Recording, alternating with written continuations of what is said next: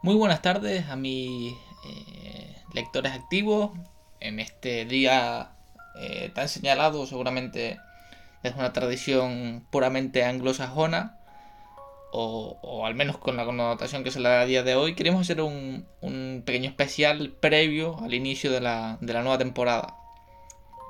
Queremos hablar del, del cuento de terror, de, de dos exploraciones dentro del cuento de terror, en lo que será un podcast breve eh, que, como aparece en el título, versará sobre eh, animales fantásticos. El cuento, o los dos cuentos seleccionados, hablan de. Uno es una transformación o alguna, alguna especie de, animal que el autor no, no, deja claro, se puede entender sobre todo en el último párrafo del cuento.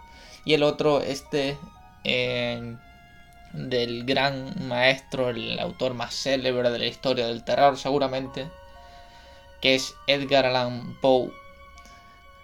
Hemos seleccionado en primer lugar El gato negro de Edgar Allan Poe. Es, a mi juicio, el mejor cuento de terror de Poe.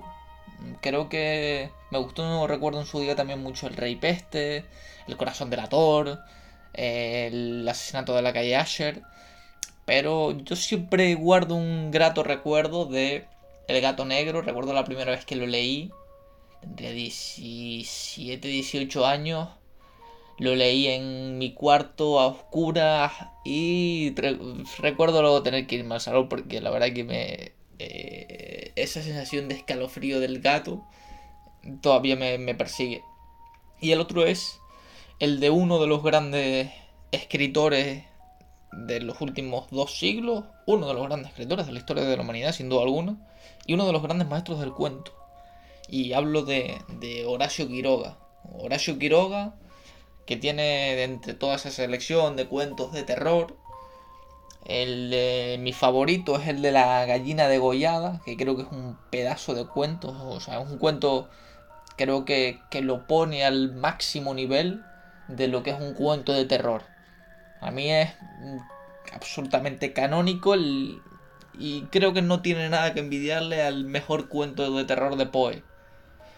Otra cosa es que, bueno, que la crítica lo considere de una forma, o, al menos la, percepción de la, de la, sociedad que, en el que siempre se ensalza Poe, una figura para mí inconmensurable, pero como digo, ese cuento de, de, de Quiroga no tiene nada que envidiarle a ninguno, ni de Poe, ni de Maupassant, ni de Lovecraft, etc. Sin embargo, aunque sí que es verdad que el título da la sensación de versar el cuento sobre una gallina, creo que está enfocado hacia los cuatro hijos del matrimonio Mazzini. Por tanto, he querido seleccionar otro, uno titulado El almohadón de pluma, que creo que que tiene una especie de misticismo. A mí me recuerda un poco a no a ese terror psicológico de, de Maupassant, pero sí que un halo de misticismo que hay detrás de la muerte. Eh, yo creo que, desde el comienzo ya empieza a prefigurar lo que es el concepto de, la muerte o, un, o en, un, en un entorno lóbrego bastante interesante. Empezaremos, o bueno, quiero empezar en primer lugar con El gato negro de Edgar Allan Poe. Eh, como digo, un cuento bastante curioso. En primer lugar, eh, lo volví a leer hace, hace poco, precisamente para hacer esta reseña, y lo recordaba quizás más también eh, ocho años después. El efecto que el terror produce en mí es menor que seguramente cuando era mucho más joven. Pero eh, sí que es verdad que lo recuerdo mucho. Lo recordaba mucho más tétrico. Y aquí hay una especie de juego en dos planos entre una mente consciente e inconsciente. Creo que hay dos planos secuencia del, narrador en el que al comienzo eh, está totalmente consciente de lo que ha vivido, luego de pasar por un tramo excesivamente violento, referido para él en primer lugar por la el cómo le afecta el alcohol para luego eh, que sus actos estén, parece ser, eh, demoniados, por decirlo de alguna forma, porque su, su ira y su perversidad, como él habla en términos filosóficos, no tiene parangón. Así pues, comienza el cuento de Edgar Allan Poe así, ni espero ni quiero que se dé crédito a la historia más extraordinaria y, sin embargo, más familiar que voy a referir. tratándose de un caso en el que mis sentidos se niegan a aceptar su propio testimonio, yo habría de estar realmente loco si así lo creyera. No obstante, no estoy loco, y con toda seguridad, no sueño. Creo que una de las grandes aportaciones del cuento es, en primer lugar, hacer desaparecer esa eh, función onírica que muchas veces tiene la cuestión de la. de. del incubo, como se dice en italiano, de, la pesadilla, de, de ese eh, sueño negativo en el que suceden cosas extrañas y llevarlo al plano de la absoluta realidad. Es decir, el cuento empieza en una secuencia narrativa dentro de la realidad. Lo que pasa es que luego el autor creo que va dividiendo el camino en función de eh, sus actos impulsados bien por, en este caso, eh, algo en lo que hace referencia al estilo de mi, mi tarde ginebresca o, mi absorción de la ginebra en varias ocasiones.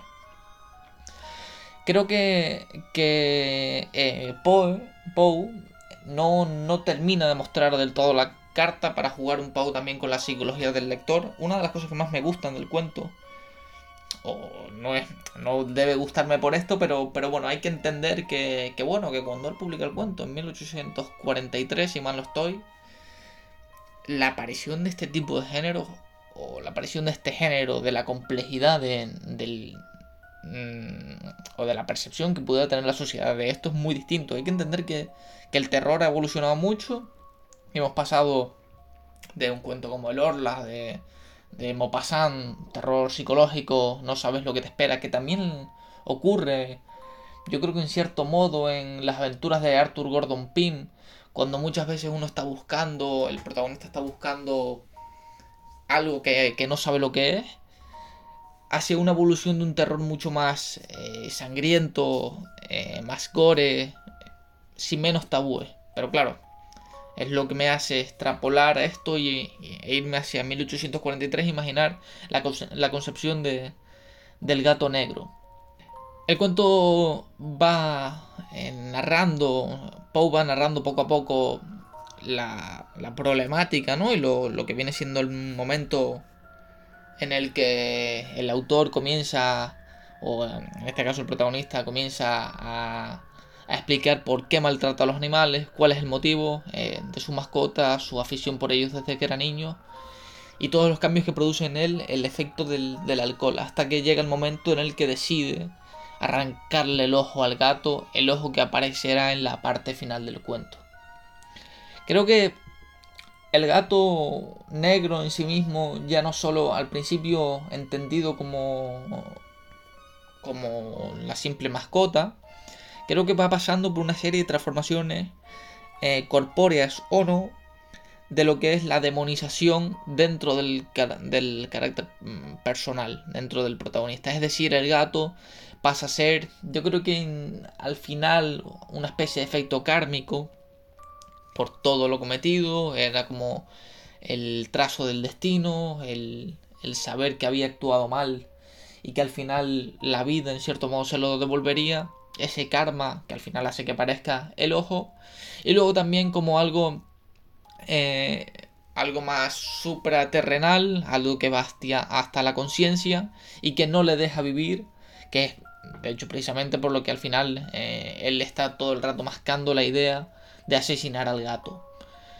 Ese gato que además aparecerá muerto o en aquel incendio que aparecerá la marca, la silueta del gato, en el que el autor vuelve a jugar continuamente en dos planos narrativos, un plano de la realidad en el que ocurre la casa y un subplano en el que está él intentando autoconvencerse de que existe, dándole una racionalidad a algo que no lo es.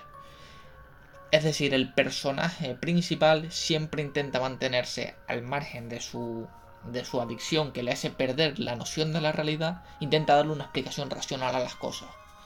Creo que es muy interesante, sobre todo, eh, valorar esto, como, como comentaba antes, a mitad, a, mitad del siglo XIX. Ya hay unas nociones, unas protoconstrucciones de lo que es la narrativa o el cuento dentro de la psicología del personaje, que luego perfeccionarán Proust, Stendhal, Dostoyevsky, evidentemente en otros géneros, ¿no? Pero sí que es verdad que yo creo que aquí ya empieza a verse una sección, una sección de una literatura más psicológica, un terror más psicológico, los diferentes eh, estratos entre los que se mueve la, el pensamiento del propio personaje. Está una cosa que creo que es sublime es la poca distancia a nivel de páginas en la que lo hace. Es decir, en 20 y pocas páginas, cómo va mezclando y jugando en los diferentes contextos. Llega, llegados a cierto punto, narra Edgar Allan Poe, en aquel instante dejé de conocerme. Pareció como si, de pronto, mi alma original hubiese abandonado mi cuerpo y una ruindad demoníaca, saturada de ginebra, se filtró en cada una de las fibras de mi ser. Del bolsillo de mi chaleco saqué un cortapluma, lo abrí, cogí al pobre animal por la garganta y deliberadamente le vacié un ojo. Me cubre el rubor, me abraza, me estremezco al escribir esta abominable atrocidad. Yo Ahora que lo releo, y luego de releerlo dos veces esta semana, pienso que el personaje es una especie de demonización. No he leído críticas acerca del cuento, pero no sé hasta qué punto el personaje está endemoniado en ciertos aspectos. No creo que sea solo una cuestión del alcohol. Eh, creo que hay algo más de la demonización del personaje. El cinismo al final es lo que hace que, evidentemente este personaje sea, sea un psicópata realmente, eh, con unas tremendas habilidades sociales, en las que al final, delante de la policía, con todo el cinismo, golpee con el bastón la pared, bueno, ya llegaremos a eso, pero, pero bueno, eh, esa parte inconsciencia, conciencia de la que forma parte el proceso narrativo, él coge el cortaplumas, le arranca un ojo, para luego darse cuenta de lo que, de lo que había cometido. Seguimos.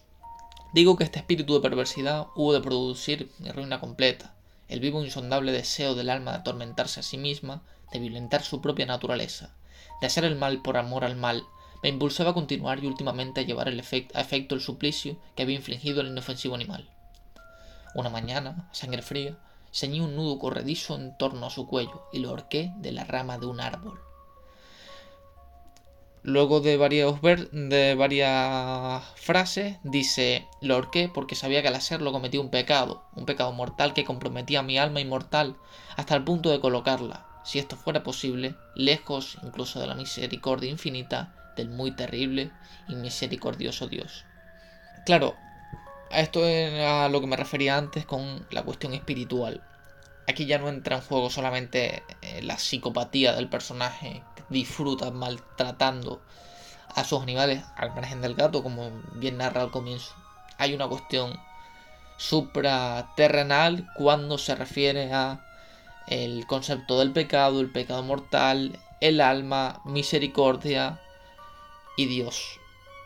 Aquí ya hay otra característica del personaje. El personaje es, no voy a decir eh, que evidentemente no se sabe personajes, pero sí, conoce las cuestiones morales eh, y todo lo que le lleva evidentemente a, lo que le ha realizado, a lo que, lo que ha hecho, sabe lo, lo que le va a deparar.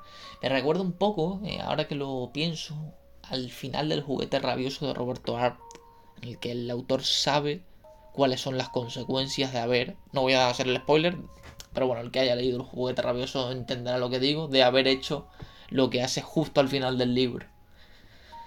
Por cierto, novela absolutamente recomendada y autor más recomendado aún, el gran Roberto Arlt. Siguiendo un poco con la, con la línea, eh, en el momento en el que eh, eh, ya, ya no solamente se habla de una cuestión de un mal eh, o de un terror físico, de un terror gore, como decía antes, de una aparición, como por ejemplo un terror más cercano al de Stephen King, con un payaso, eh, asesino, etc. Hay una parte que para mí eh, está muy clara en la imprenta de, Poe, al menos en la, en la traducción, que evidentemente, bueno, pues las traducciones no terminan, son reescrituras, son reinterpretaciones. Ya sabíamos lo que decía Nabokov, que eh, la peor de las, de las traducciones más literales es mejor que la mejor de las traducciones interpretativas, por decirlo de alguna forma. Dice el autor del cuento, este terror no era positivamente el de un mal físico, y no obstante me sería muy difícil definirlo de otro modo, casi me avergüenza confesarlo. El remordimiento, la pena, el pecado, cuestiones morales son las que seguramente atañen en este tramo al, al autor, en el que yo creo que aquí ya ha empezado a jugar claramente con la visión del, lector, eh, al que no solo le aterra la idea de maltratar al animal, le aterra el castigo, la pena. Desde luego, yo creo que de los cuentos, no los recuerdo todos. O sea, yo he leído los cuentos de Poe, los cuentos de terror de Poe, pero no los recuerdo todos. Pero no, no tengo la sensación de haber leído ninguno que jugase tanto con estos dos planos. Casi al terminar ya, eh, comenta ya en el peor momento. Eh, para un quehacer doméstico me acompañó un día al sótano de un viejo edificio por el que nos obligara a vivir nuestra pobreza. Por los agudos peldaños de la escalera me seguía el gato y habiéndome hecho tropezar la cabeza me exasperó hasta la locura. Poderándome de un hacha y olvidando mi furor, en mi furor el espanto pueril que había detenido hasta entonces mi mano, dirigí un golpe al animal, que hubiera sido mortal si lo hubiera alcanzado como quería. Pero la mano de mi mujer detuvo el golpe. Una rabia más que diabólica me produjo esta intervención. Liberé mi brazo al obstáculo que lo tenía y le hundí a ella el hacha en el cráneo. Mi mujer cayó muerta instantáneamente sin exhalar siquiera un gemido. Rodia vibes, como dirían eh, ahora. Eh, el momento ese de Rodia al comienzo de Crimen y Castigo el pobre mm, eh, Rodia se arrepiente. No sé yo hasta qué punto este personaje sí, termina de, arrepentirse. Como él mismo dice, una rabia más que diabólica. Yo creo que el personaje no es consciente. O sea, está verdaderamente enfermo. Psicopatía, esquizofrenia, llamémoslo como queramos. Pero el personaje no es ni siquiera el mismo en el momento de cometer estos actos. Que evidentemente no lo justifica. Pero ya ha pasado una clara evolución dentro de esa literatura, de la linealidad del cuento, y hay una clara evolución del personaje. Es decir, un personaje que al comienzo se siente mal de asesinar, de golpear, que luego cuando no está mm, ebrio es consciente de sus actos, conoce el pecado que ha cometido, pero ahora, con una rabia más que diabólica, consigue asesinar a su mujer. Yo creo que aquí ya se rompe el cuento, es decir, Aquí ya hay un momento en el que el protagonista deja de ser el personaje que es. Aunque sí que es verdad que al final vuelve al arrepentimiento, ese momento final me hace ver que quizá estemos, al menos como yo lo veo, ante un posible doppelganger, es decir, la figura de un doble en la literatura. Un personaje con un trastorno de personalidad múltiple. Porque al mismo tiempo que es totalmente cínico delante de la policía, sabiendo el el crimen que ha cometido, luego se arrepiente al estar en la cárcel. Es muy interesante la dualidad del, del personaje aquí, sin duda alguna. Para cerrar, el cuento termina Poe sobre su cabeza, con las rojas fauces dilatadas y llameando el único ojo, se posaba el odioso animal cuya astucia me llevó al asesinato, y cuya reveladora voz me entregaba al verdugo. Yo había emparedado al monstruo en la tumba una especie de significación, ese ojo que le lleva o ese animal que le conduce hasta hacia la perdición mental. Muy interesante la, perspectiva del autor en el relato clásico de, Edgar Allan Poe, como esa evolución del personaje que acabo de comentar en los distintos planos.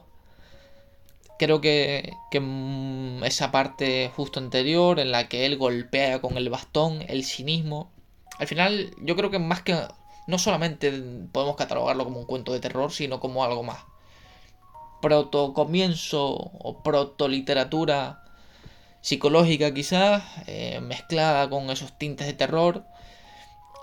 Evidentemente era un terror distinto, como comentaba antes, por el concepto del terror en 1843 pero desde luego uno de los grandes cánones de la literatura de terror, ya no solo evidentemente el autor, porque el autor es el más canónico de todos, yo creo que sin duda ninguno, sino el propio cuento. El cuento es, a mi juicio, sublime, y no entenderlo solo como es un cuento de terror, hay un gato, es un fantasma, hay un ojo, mata a la mujer, sino averiguar qué, qué es lo que existe detrás del texto. Pasamos ya al segundo cuento, al de Horacio Quiroga, un el almohadón de pluma publicado en la revista Caras y Caretas en 1907. Sabemos de la vida trágica de Horacio Quiroga, eh, los problemas de familiares, con sus amigos, etcétera, el suicidio.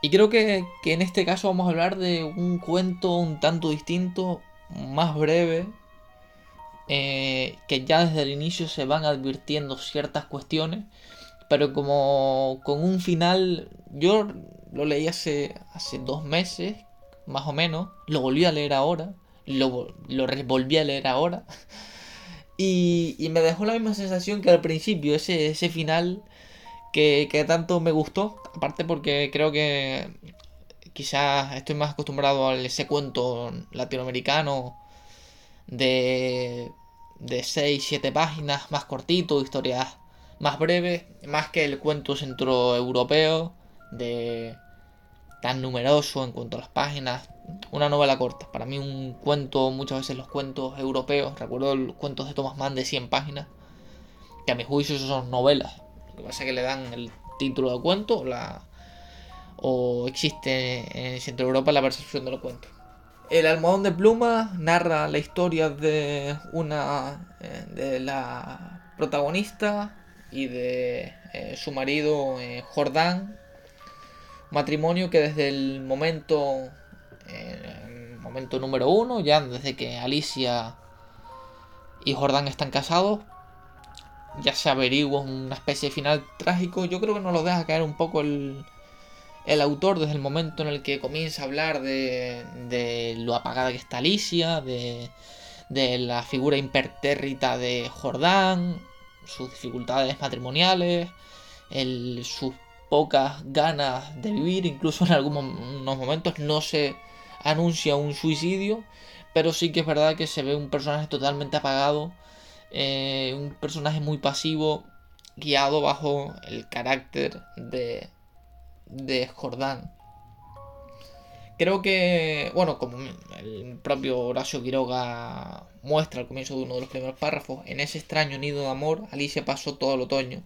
No obstante, había concluido por echar un velo sobre sus antiguos sueños y aún vivía dormida en la casa hostil sin querer pensar en nada hasta que llegaba su marido. Ahí ya existe una noción de, de la propia soledad. Muchas veces el terror no solo debe entenderse como el propio asesinato, sino como eh, ese concepto de soledad, de, de, bueno, de la vivencia que, al final vamos a terminar narrando sobre, sobre Alicia. El cuento eh, narra un poco la figura o, o, funambula sobre la figura de, de Alicia, quien cae enferma por cualquier eh, por un motivo eh, una especie de gripe y termina yendo a la cama porque está por estar enferma. Al cabo de un par de días ya la ya Alicia no puede levantarse y su situación se agrava hasta los límites pues pues que ya conocemos, puesto que el personaje de Alicia termina falleciendo al cabo de un par de días. Realmente el el cuento yo creo que hasta la última página no narra nada que tú puedas asociarlo a nada similar al terror. Es decir, es una mujer que vive en un matrimonio muy poco satisfactorio, posiblemente para él sí, pero para ella no, enmarcado en la soledad, en el respeto, temor a su marido, con todo el dramatismo que esto supone, evidentemente. Pero hasta la última página, en el momento en el que Alicia está tumbada y ya el médico sabe que va a morir, no existe ningún contenido de terror, aparentemente. Es decir, Horacio Quiroga tan solamente juega con la psicología del lector, que se cuestiona, al menos a mí me pasó, constantemente qué le pasa a Alicia. Alicia está tumbada en una cama, se muere con una aparente gripe. Cuando cada vez está más flaca, cuando ya no tiene fuerzas ni para respirar y cuando el médico le dice que no sabe lo que le pasa, esto se lo comenta el médico Jordán, y que prácticamente pues, va a morir, porque ya sabemos cómo, cómo va a terminar. Como apunta prácticamente en una de las últimas páginas, como digo, Alicia fue extinguiéndose en su, en su delirio de anemia, agravado de tarde, pero que remitía siempre en las primeras horas. Durante el día no avanzaba su enfermedad, pero cada mañana amanecía lívida, en síncope casi. Parecía que únicamente de noche se le fuera la vida nuevas oleadas de sangre. Tenía siempre al despertar la sensación de estar desplomada en la cama con un millón de kilos encima. Desde el tercer día este hundimiento no lo abandonó más. Apenas podía mover la cabeza. No quiso que le tocaran la cama, ni aun que le arreglaran el almohadón. Sus errores crepusculares avanzaron en forma de monstruos que se arrastraban hasta la cama y trepaban dificultosamente por la colcha. Como comenta Horacio Quiroga en el párrafo siguiente, los dos días finales deliró sin cesar a media voz. Las luces continuaban fúnebremente encendidas en el dormitorio y en la sala. En el silencio agónico de la casa no se oía más que el delirio monótono que salía de la cama y el sordo retumbo de los eternos pasos de Jordán. Alicia murió por fin. La sirvienta, que entró después a deshacer la cama, sola ya, miró un, miró un rato extrañada el almohadón. ¿Qué es lo que provoca la muerte de Alicia? Hasta la última página prácticamente no lo sabemos. Hasta que la sirvienta no, no se da cuenta. Evidentemente si Alicia no se mueve y no puede desvelar qué hay en el almohadón, la sirvienta no puede hacer nada. Cuando comenta la sirvienta a Jordán que parecen picaduras y aparece tal y como narra Horacio Quiroga que el, almohadón pesaba extraordinariamente. Salieron con él y sobre la mesa del comedor Jordán cortó funda y envoltura de un tajo. Las plumas superiores volaron y la sirvienta dio un grito de horror con toda la boca abierta, llevándose las manos crispadas a los bandos. Sobre el fondo, entre las plumas, moviendo lentamente las patas velludas, había un animal monstruoso, una bola viviente y viscosa, estaba tan hinchado que apenas se le pronunciaba la boca. Noche a noche, desde que Alicia había caído en cama, había aplicado sigilosamente su boca, su trompa, mejor dicho, a las sienes de aquella, chupándole la sangre. La picadura era casi imperceptible. La remoción diaria del almohadón sin duda había impedido su desarrollo, pero desde que la joven no pudo moverse, la succión fue vertiginosa. En cinco días en cinco noches había vaciado Alicia. Termina el cuento hablando sobre los parásitos de las aves en una especie de mosquito, se puede entender.